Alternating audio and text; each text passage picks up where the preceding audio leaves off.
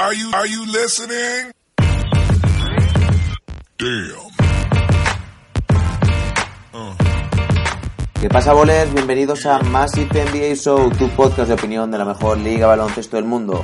Con vuestros hombres, Dr. J, el criminalista. ¡Ey! ¿Qué pasa?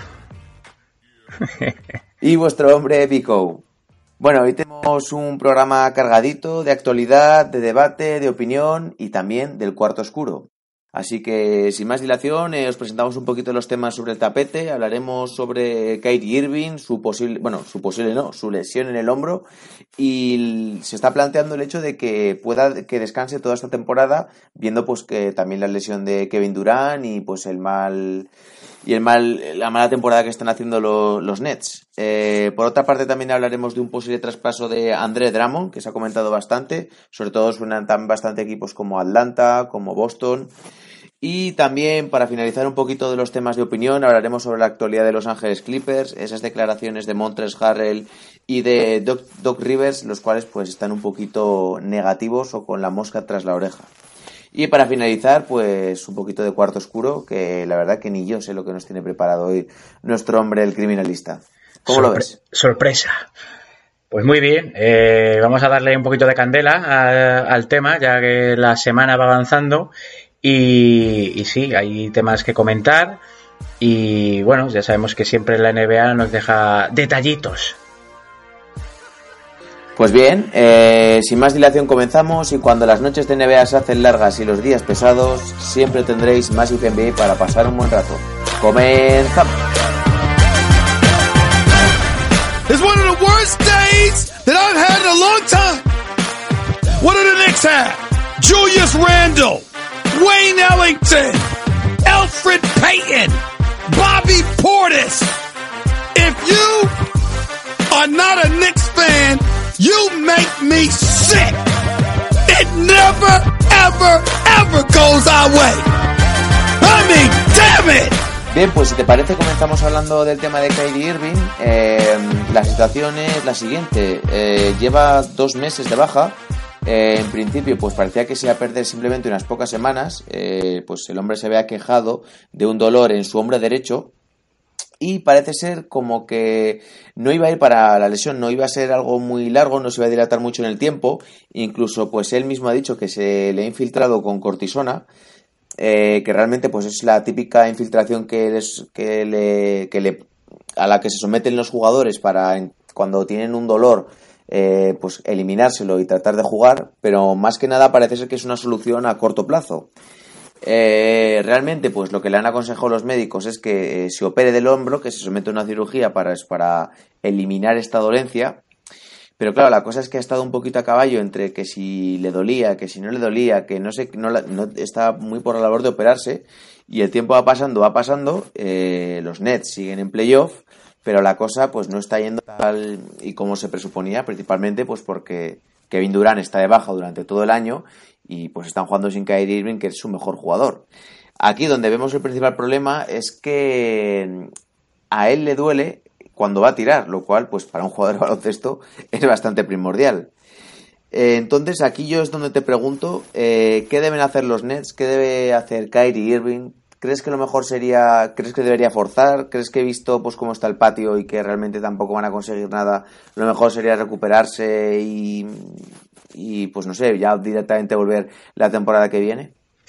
A ver, eh, yo creo que tiene que, descansar. Eh, no sé qué, procedimiento van a seguir los Nets, eh, cuál es la mejor opción en el sentido médico de la palabra, porque claro, el tema del hombro eh, suele ser una lesión complicada y sabemos de muchos jugadores que, han tenido operaciones de hombro y luego no, no han tenido el rendimiento que, se esperaba. Eh, tal y como está el patio, que Brooklyn Nets ahora mismo está en el alambre del playoff, eh, ahora mismo es octavo, pero vamos, que, que, tan pronto están en octavo, en octavo puesto como que se puedan quedar fuera. Y considerando que Kevin Durant este año no creo que vuelva o, sería muy forzado. No debería. No debería. punto de vista. Que no tengo ni puta idea de nada médico. Claro.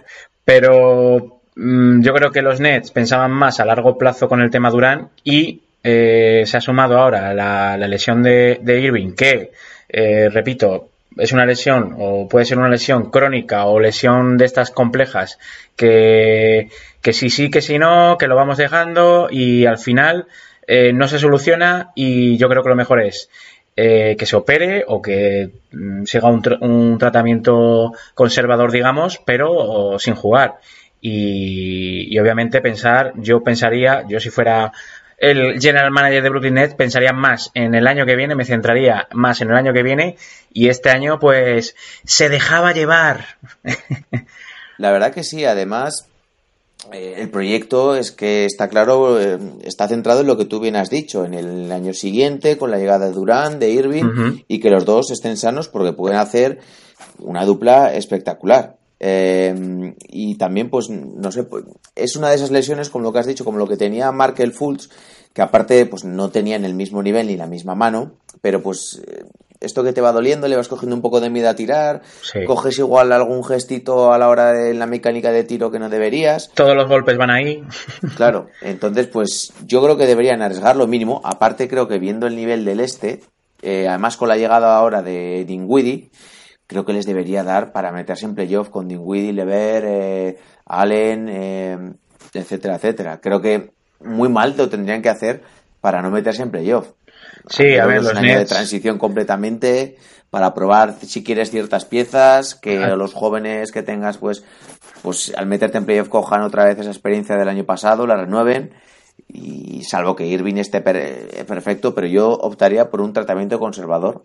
Incluso también viendo eh, la posibilidad, que no sé si está en sus planes, de ir a los Juegos en verano. Claro, eh, es lo que hablamos, que tiene, yo creo que un jugador como Irving también tiene que pensar eh, en, a largo plazo. También es verdad que el año pasado en Boston también empezó igual, luego también tuvo que dejar de jugar por temas físicos y claro, yo creo que Irving ya tiene eso en su cabeza también. Y lo que tú dices, si quiere ir a los juegos, tiene que, tiene que descansar y recuperarse bien.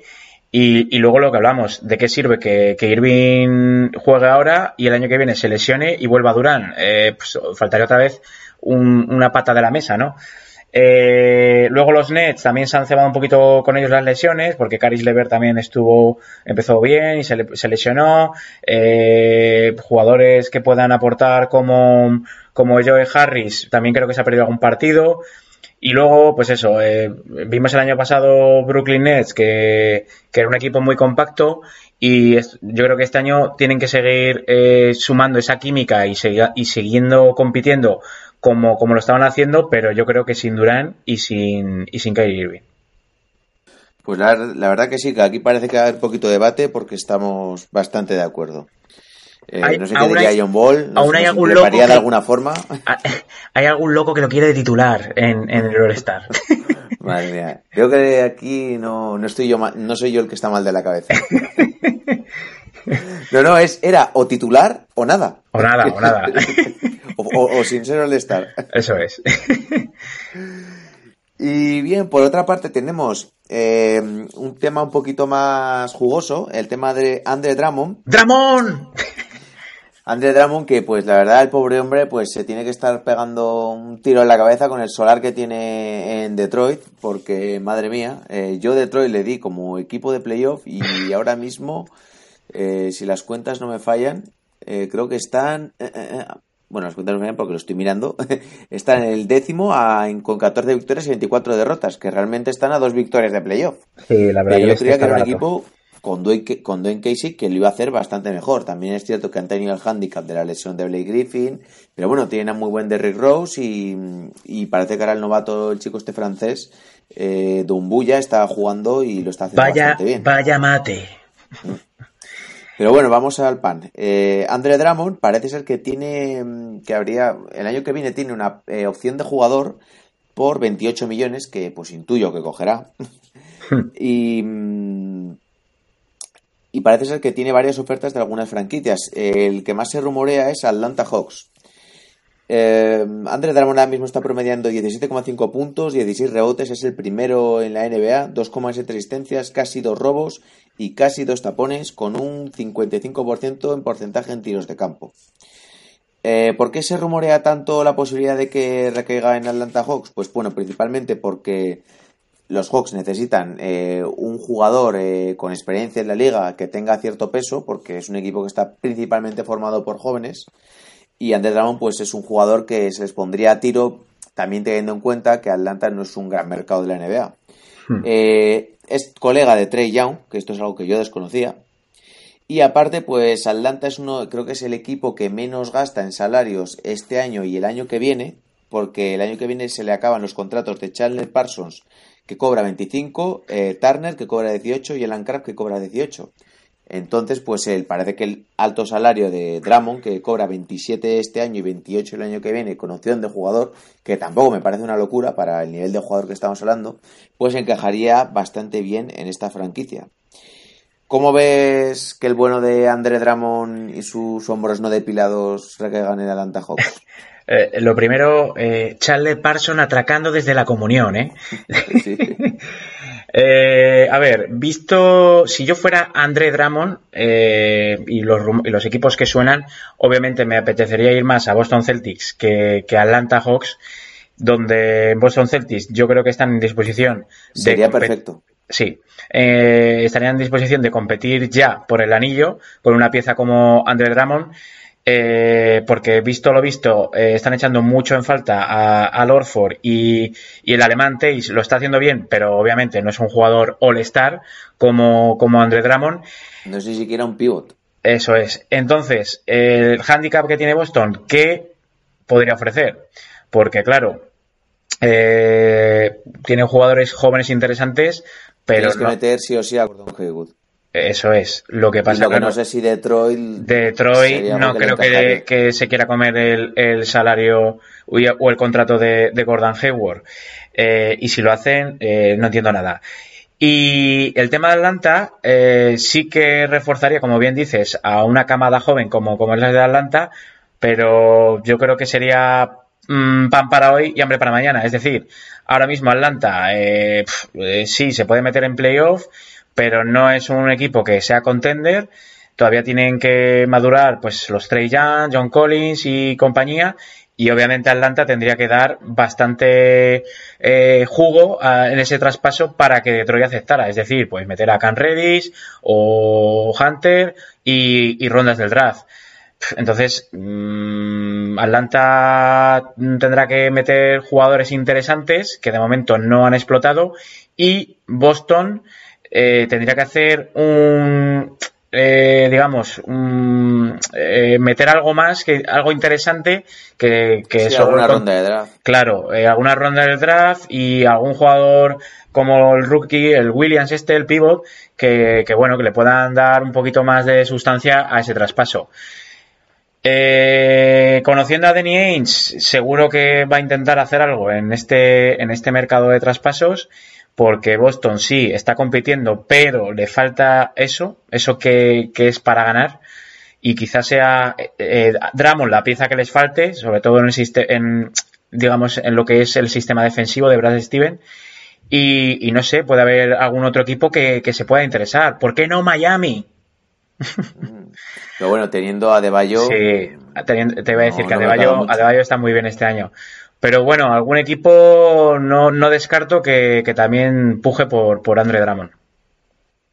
A mí, Andre Drummond, eh, pues me parece un jugador que realmente muchas veces lo hemos, en los últimos años lo hemos infravalorado. O sea, porque eh, está bien que la liga es eh, ahora está dominada por aleros, bases, principalmente jugadores exteriores, que necesitas ese tiro de tres, ese dominio de balón para, para dominar, pero me parece que un jugador que es en su función cumple muy bien hmm. y que lo hace bastante bien. O sea, estamos hablando de un tío que ha sido el NBA en el tercer mejor equipo, que lleva tres años que ha sido el máximo rebatador de la NBA y este año va a ser el cuarto. Lleva tres años que ha sido All-Star y este año va a ser el cuarto ha mejorado. Para, ha mejorado su, pick and roll, defender, rebotear. Ha mejorado su, su porcentaje en tiros libres, que, era, un 65 ahora, que era un desastre y ahora está en un 64, 65, sí. Eh, tiros de campo está eso en un 53. Eh, además, yo creo que es un pivo de, la vieja escuela, ¿no? Eh, es un jugador que te tira sus ganchitos, sus mates, sus bloqueos, sus tapones. Es un pivo de la vieja usanza, ¿no? Y luego lo que tú dices, que es un animal de los jugadores más físicos y poderosos que hay en la NBA. Eh, o sea, 16 rebotes por partido es una auténtica salvajada. Y, yo creo que, lo que hablamos, para un equipo que quiera aspirar al anillo, pues sería una guinda perfecta son 26 años, que es un jugador por eso es, joven y, visto lo que se está pagando por algunos jugadores en la NBA, pues ¿por qué no, no? Pagar 28 Por eso me cuadraba eh, Atlanta y por eso se mm. rumoreaba tanto porque estaba cobrando lo mismo que Charlie Parsons. Entonces, eh, y teniendo tres contratos tan altos que, que son expiring este año, eh, Atlanta podría apostar por él, incluso podría apostar por otro jugador más. Entonces, y teniendo pues tantas rondas como van a tener y tanto jugador joven, yo creo que Atlanta, no sé si Dramon es lo que necesitan, pero sí que necesita adquirir a este tipo de jugadores ya y rodear a Trey Young ya y tenerlo contento Aparte me recuerda mucho al caso Anthony Davis. Que Detroit yo creo que tiene que, hacer ya limpia, porque... y le vendrían muy bien jugadores jóvenes, otra Tal y como está el percal con Blake Griffin, de que es un jugador que, pues eso, que es eh, propenso a las lesiones.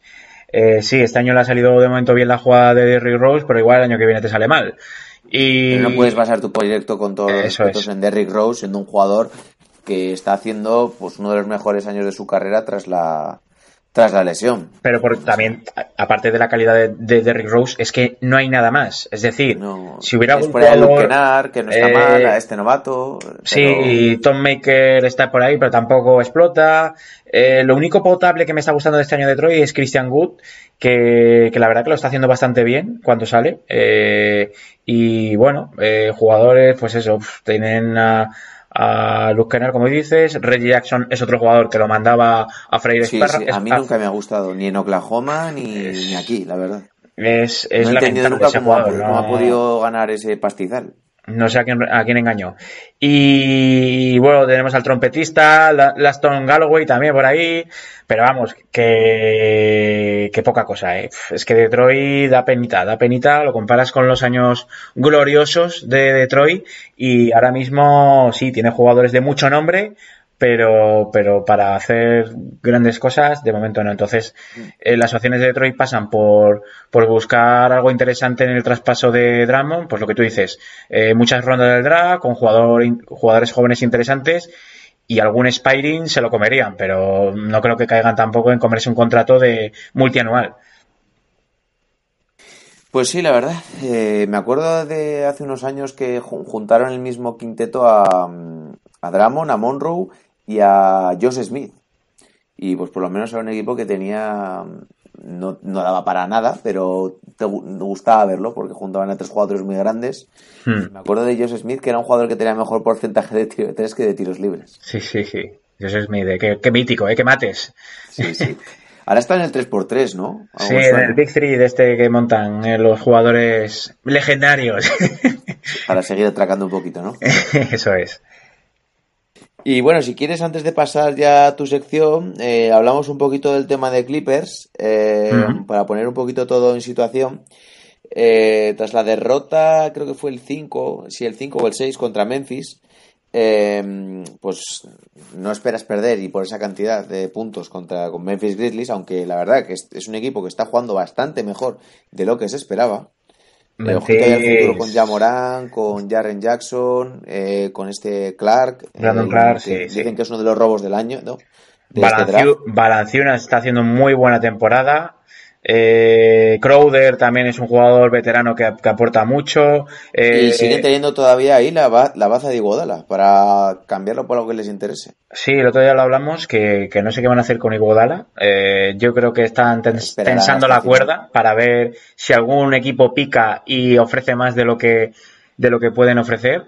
Y, y, sí, Memphis, pues eso, de momento construyendo su futuro en torno a, la figura de Jay Moran, que es un escándalo.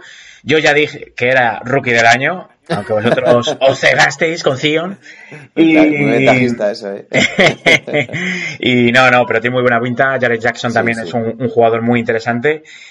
Y lo que hablábamos de los Clippers, eh, los Sí, Clippers... bueno, más que nada, Montres Harrell dijo, eh, no somos un gran equipo. Eh, y venía a decir más o menos, no que no fueran buenos, sino que estaban lejos del nivel que, eh, al cual deberían llegar para poder ser, para poder ganar la NBA, vaya, porque este equipo está destinado a esto. Y también Doc Rivers, pues bastante eh, crítico con su equipo, dijo que no estaban jugando bien desde la victoria que tuvieron el día de Navidad contra los Lakers. Se Eh, emborracharon de cava. eso es. Eh, leí un dato el otro día que eh, debido pues a la lesión de Paul George al principio y al load management de Kawhi Leonard, Mm. eh, que habían jugado estos dos jugadores juntos menos de la mitad de minutos ya de lo que habían jugado juntos LeBron y Anthony Davis. Entonces, eh, aquí se podría intuir una falta de química, no de que se lleven mal, sino de a la hora de entenderse en la pista y que luego eso afecte realmente al juego. Yo mm, no creo que sea así. Eh, yo creo que todo es una estrategia de Doc Rivers. Eh, es decir, Yo quiero pensar eso, ¿eh? están, están eh, sacando la patita, eh, diciendo, "Ah, vamos de corderos, de corderos, y luego en playoff van a ser los auténticos lobos. Porque los hemos visto los Clippers que cuando se ponen a jugar en serio y a defender, eh, son de los mejores equipos de, de la NBA, tal y como de- demostraron el día de Navidad, con toda la audiencia televisiva a sus espaldas, eh, de- demostraron su mejor versión.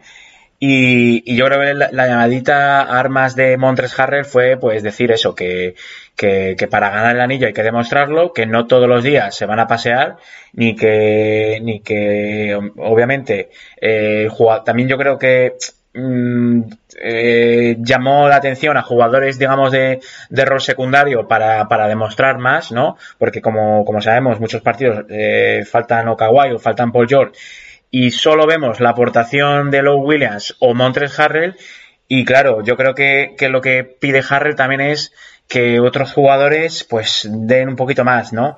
Sí, en un pasito más. Pero yo te Ahora mismo digo están que esto cuartos en el oeste, ¿eh? O sea, han bajado bastante y tienen Sí, por detrás Utah ya una victoria. yo creo que no les, eso no les preocupa. O sea, a ver, no les preocupa. Yo creo que no debería preocuparles no te hasta puedes- no enfrentarse a Clippers hasta la final. no te puedes a los Lakers, sí. No te Perdón, puedes a Lakers. No deberían cruzarse en el mismo cuadro. Claro, no te puedes dormir porque el oeste ya sabemos que es, que en dos partidos te, te quedas fuera, pero pues, es que el oeste ya sabemos cómo es. Tan pronto te gana, te gana Portland, que está empezando a subir, eh, Sacramento también coge una rachita ahora buena, Phoenix lleva una racha desastrosa, desde que dije yo que se iban a meter en playoff, ahora mismo están antepenúltimos del oeste. Eh, pero bueno, es que Dallas ha vuelto Doncic y también han empezado a carburar. Oklahoma City para mí es la gran sorpresa del año. Sin Eh, duda. sin porque, duda. a ver, Es un equipo que deberíamos dar más bola, ¿eh? Porque Sí. eh, yo, está bien el traspaso por Chris Paul. yo pensaba que, que iban a jugar, o sea, que iba, mm, creo que lo dije en algún podcast, que iba a ser un equipo peligroso en su casa y que iban a hacer, dar alguna sorpresa, pero no a este nivel de, de estar en playoff y, y ojo. Y de hecho, bueno, ha dicho Sam Presti que, que no tienen intención de, de vender a Chris Paul y es más, tienen la intención de reforzarse de cara a, playoff, o sea, que, buscan conseguir alguna pieza. Vamos a ver Steve, Steven Adams, eh, si sigue o si no. Y, y lo que hablaba, yo creo que los Clippers, de momento piel de cordero, pero cuando llegue la hora de la verdad, van a sacar el instinto asesino. Pues sí, eh, veremos. Eh, la verdad que pues no deberíamos dudar nada, viendo pues el nivel de Kawhi Leonard, sobre, sobre todo para mí es la gran clave, el nivel de Kawhi Leonard a la hora de la verdad y teniendo pues a jugadores ya experiment que est- este equipo ya experimentó un playoff el año pasado y pues teniendo también a la otra estrella como, como Paul George. Pero bueno, veremos si no se les va un poco de las manos este tema y no acaban bajando alguna posición más o, o si realmente pues al final cogen lo que, como bien dices, esa racha positiva Yo- y se aupan a las primeras posiciones. También te digo, Oscar, que viéndolos luego en playoff a siete partidos, no veo. Mira, te diría un equipo que creo que podría ganarlos a siete- en siete partidos, que serían los Rockets, y, y sería que, que Harden hiciera de las, de las suyas, eh, hiciera partidos de loco y Westbrook estuviera a muy buen nivel. Pero es que no veo a Utah ganándolo en siete partidos a Clipper, no veo a Denver ganando en, a siete, en Pues mira, partidos. Utah yo creo que es un equipo que todos los años hace lo mismo y que este año con la llegada de Bogdanovich tiene otro jugador para cuando no pueda anotar Donovan Mitchell, que es algo que no tenía antes. Sí, pero estábamos, eh, lo hablamos también un día. Mike Conley también está a muy bajo nivel, no sé si por Sí, temas pero ahora lo está sacando desde el banquillo, eh, como que está jugando Clarkson. Yo creo que le a Bogdanovich, más lo que ya tenía en la experiencia de años pasados, creo que es un equipo Y, que alguna sorpresa en playoff va a dar, ¿eh? O sea, no sé por qué, pero es algo que lo... y, y ojo la aparición del, de George Nian, que ha jugado los últimos cuatro partidos y, y promediando 17 puntos y medio, ¿eh? Con... Sí, y eso es, y sobre todo Clippers, eh, no vas, no vas a poder jugar todo el partido con Montres Harrell, ¿eh? En defensa, contra grandes pivots. Sí, bueno, Zubac mm, no lo hace mal, ¿eh? O sea, no es un jugador ahora mismo determinante, pero... pero A mí me parece que ahí tiene un agujerito, ¿eh?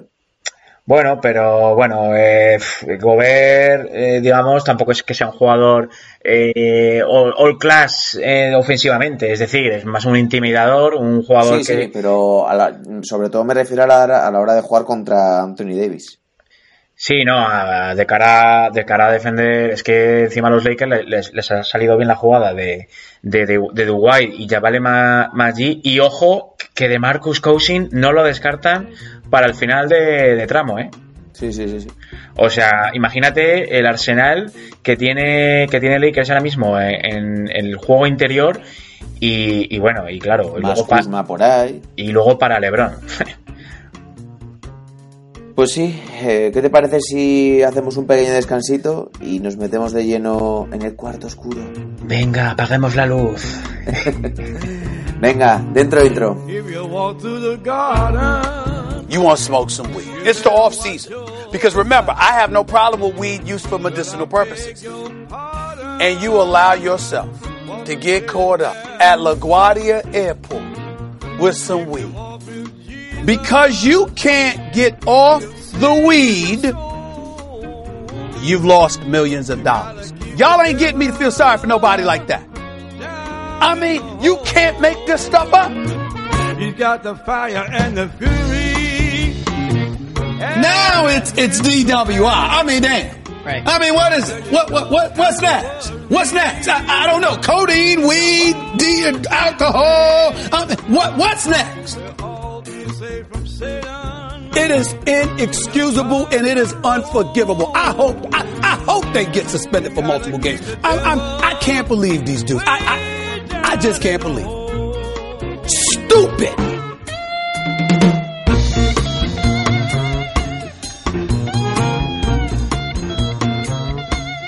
Aquí chicos, ya en el lado más tenebroso de la ciudad, nuestro hombre Dr. J, el criminalista, eh, va a comenzar hoy la sección del cuarto oscuro. ¿Y a quién nos traes hoy? Pues hoy, bienvenidos a la nave del misterio, como diría que, ¿no? Hoy os traigo a The Beardman, Chris Andersen. El amigo Chris Andersen, eh, también apodado Jan Nicholson, por los pelos, por los pelos de loco que me llevaba, eh, nació en Long Beach, California.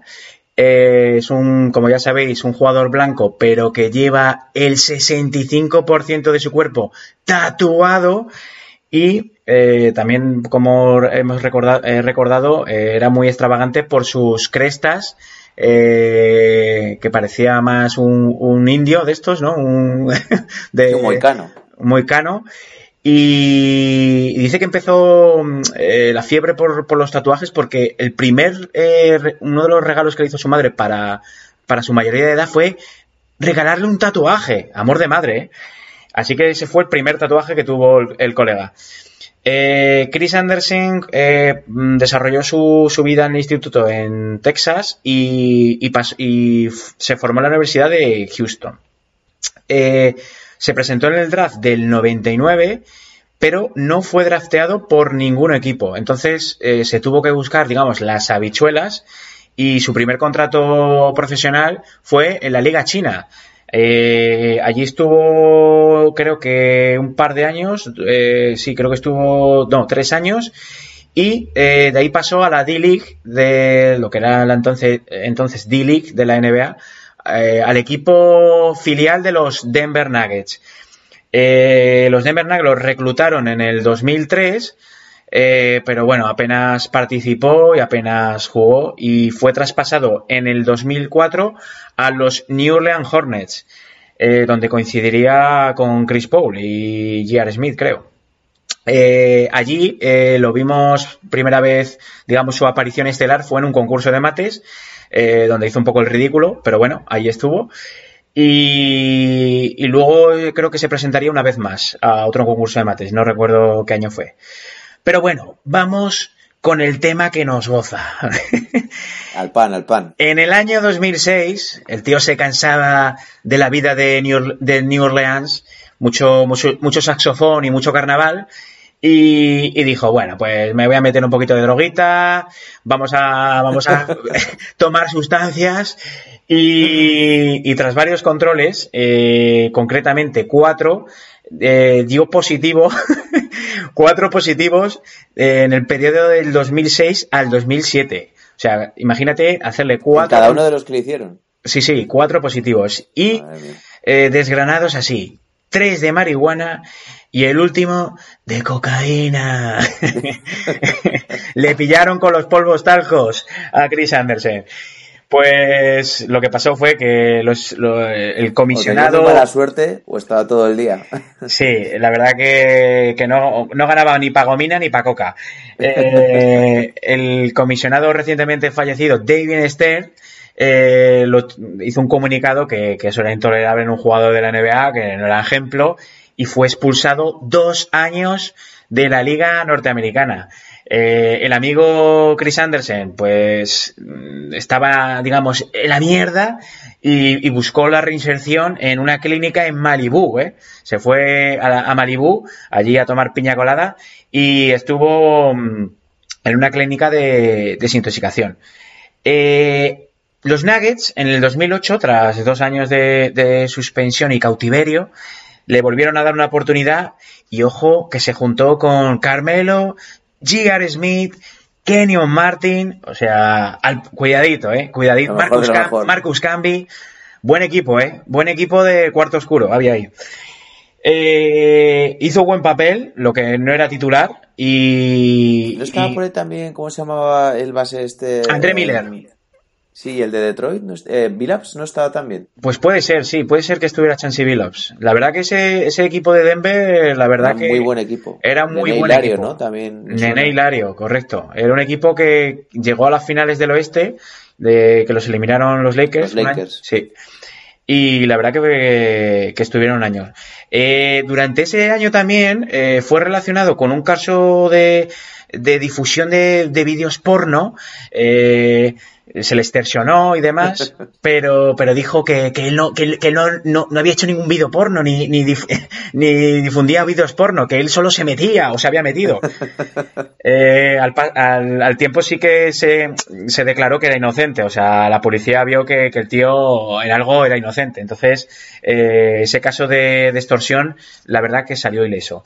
Está, Eh, está muy de actualidad, además. Sí, Hoy. la verdad que los tem- Víctor Sánchez del Nabo. Eh, eh, pero bueno, el amigo Chris Anderson tocó los cielos cuando fue traspasado en 2013, tras varios eh, equipos, a los Miami Heat del Big Three, de LeBron James, Dwayne Wade y Chris Bosh. Allí encontraría su mejor versión deportiva, siendo un pilar fundamental eh, tanto en el sistema defensivo de, de como en el vestuario. Era uno de los jugadores más queridos de tanto de la afición de los Heat como del vestuario. Era un muy cachondo, vamos.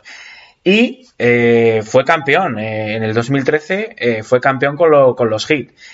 Y, luego ya ha ido deambulando un poquito por, la NBA, ya era un jugador veterano, estuvo, eh, creo que pasó por Memphis, eh, también creo que los Knicks lo tuvieron, o los Cleveland Cavaliers lo tuvieron una temporadita, pero bueno, ya era un jugador de 39, 40 años y, ya no, no ha hecho grandes logro- logros. Y ahora se le puede ver, antes que has mencionado el 3x3, se le puede ver en el Big Three. Creo que está en el equipo campeón act- actual de- del Big Three allí con, con grandes leyendas como, como Glenn Davis y compañía. Así que hasta hoy, Chris Anderson, un, un jugador variopinto donde los haya, y salvo ese, ese agujero negro que tuvo en el 2006 con un múltiple control antidoping y todos positivos y, y, ese caso de extorsión por, por vídeos porno, la verdad que luego el tío levantó el vuelo, y nunca mejor dicho, y, y tuvo ese premio final de conseguir el anillo con los hits. La verdad que, que, en Miami fue un tío muy importante, eh, sobre todo a nivel defensivo, uh -huh. y esos Miami Heat que ponían a Chris Bosh de 5, sí. eh, porque muchas lo juntaban a veces con Haslem, pero de, para la segunda unidad o por cuando había un pivot bastante fuerte era el, el encargado de la defensa en ese sentido. Sí, de hecho, bastante, los, defendiendo la zona. Los hits se hipotecaron con, con los contratos de LeBron y, y Bosch, más, más el que tenían de Wade, y buscaron, pues eso, jugadores veteranos experimentados con un perfil, pues eso, eh, que, que, sí, conoce, que conocieran Shane Batien, Mike Miller, Ray Allen también estuvo, que, bueno, que vamos a decir de Ray Allen, que fue decisivo sí. en un anillo. Y, y sí, buscaron jugadores de ese índole y la verdad que Chris Anderson dio un papel eh, bastante bueno de, lo esperado, porque eh, Chris Bosh, como tú dices, jugaba de 5 y creo que Rasar Luis, ¿no? También hemos dicho, eh, creo sí, que también estuvo. Luis también. Eh, no tuvo tanto, tanto protagonista. No, por eso buscaron una serie de jugadores que eran veteranos y pudieran, por eso, por el contrato de veterano, pudieran aportar al equipo y de los que mejor rendimiento dieron fue eh, Chris Anderson junto a Eddie House, ¿eh? Eddie House también me acuerdo que, que hizo buenos, buenos, buenos partidos con, con los Heat. Y... Me acuerdo además un Harlem el, bueno, eh, cuando sí, se puso sí. de moda lo del Harlem Shake. Sí, en el vestuario, ¿eh? Con, Sí, con. Mario Chalmer, ¿eh? Bueno, yo creo que con, con Mario Chalmer sí que hizo también buena química. sí, sí. Pero sí, Pues la verdad ahí, que... Si no habéis visto ese vídeo, verlo porque mola bastante poner Harlem Shake Miami Heat y el primero que sale es ahí haciendo el simbolito de, del pájaro, eh, como que va a salir a volar. Sí, ponía la, eh, no, bueno, ponía las manos también rollo Stromal Swift, como le ponía las manos así juntas como si fuera a volar. La verdad que era un personaje de, lo, de los buenos, ¿eh? Porque... Sí, además con todos los tatuajes. Tan pronto, tan pronto se reía de, de, algún compañero como se reía del rival o de, de alguien del público. Y, y, quien no lo conozca eh, puede buscar eso, vídeos en, en YouTube. Eh, era un pivot de 208, pero que mmm, en su época, digamos. ¿Solo 208?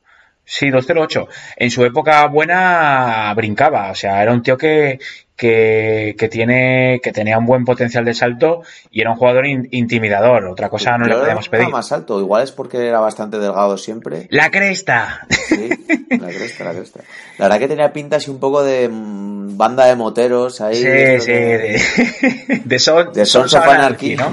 sí, sí. Pero sí, la verdad que, que tan pronto te cambiaba de, de peinados como de tatuajes. Así que quien no lo haya visto merece la pena verlo en algún en algún mm, YouTube. Eh, eso sí, el concurso de mate no merece la pena verlo, ¿eh? Pues sí, la verdad, eh, no tenía ni idea de quién nos ibas a traer, pero este tío sí que lo conocía bastante y me ha molado porque lo del vídeo, la, la, extorsión por vídeos de carácter sexual, eso lo desconocía. Además, como y... tú bien dices, como está el tema ahora candente. Sí, sí, sí. Solo le faltaba hacerse tocamientos a sí mismo con la camiseta de Miami con la mascota. en fin. En fin, la verdad. Pues nada, si te parece lo vamos a ir dejando aquí. Eh, ¿Algunas últimas declaraciones? ¿Alguna I told you que quieras hacer para estos próximos días? Pues eh, el I told you es para Giannis Antetokounmpo, que ayer eh, se tiró un airball en el tiro libre y un airball en la siguiente jugada, no sé, el, bueno, el bueno triple, un triple sí. ha sido también un airball. Y, y digo, pero Giannis, ¿qué, ¿qué te ha pasado? Yo creo que lo tiene tan, tan mecanizado que en el momento en el que cambia cierta cierto patrón en su forma de tirar, ya no sabe. Sí, la verdad que, a ver. No es natural no, como otros jugadores. No, no, es una mecánica, digamos, excelsa. Ha mejorado su tiro, pero se le ve que es, for, que es un tiro forzado, ¿verdad? No lo hace, sí, sí, sí. no lo hace natural. Pero sí, la verdad que, pero bueno, eh, no tampoco se le puede tachar a Yanis no. de lo que es. O sea, es un jugador eh, que va a marcar una época en la NBA. Pero sí, sí, me ha, me ha, me ha chocado que, que se tirara. Es que un poco verlo, ¿eh? A ese, un jugador que, que, sean tan dominantes y te, Sí, los sí. ves que pero bueno la verdad que ha progresado mucho eh o sea sí. ya, ya y seguramente que en dos años tirará bastante mejor Sí, yo creo que es como bueno, todo lo que se quiera proponer él. Bueno, si, por ejemplo O'Neill, él dijo que, que, daba por perder los tiros libres, entonces para qué iba a perder el tiempo. Yo me recuerdo aquel tirito de la forma de tirar de Son Marion que daba para atrás. o Tyron, o Tyron eh, eh Prince, ¿eh? ¿Te acuerdas, eh? Bruce Bowen también. Bruce Bowen, madre mía. Y bueno, también si queréis ver los vídeos de Robin López cómo le pegan palizas, eh, también, también es un dato random. Lo tenés, y cómo se pega con las mascotas también. Sí, sí, la verdad, otro personaje, el Robin López. Pues nada, lo vamos a ir dejando por aquí. Se van despidiendo de vosotros vuestro hombre Dr. J, el criminalista. Bueno, chavales, cuidadito con la coca. y vuestro hombre Vico. Bueno, un saludo a todos.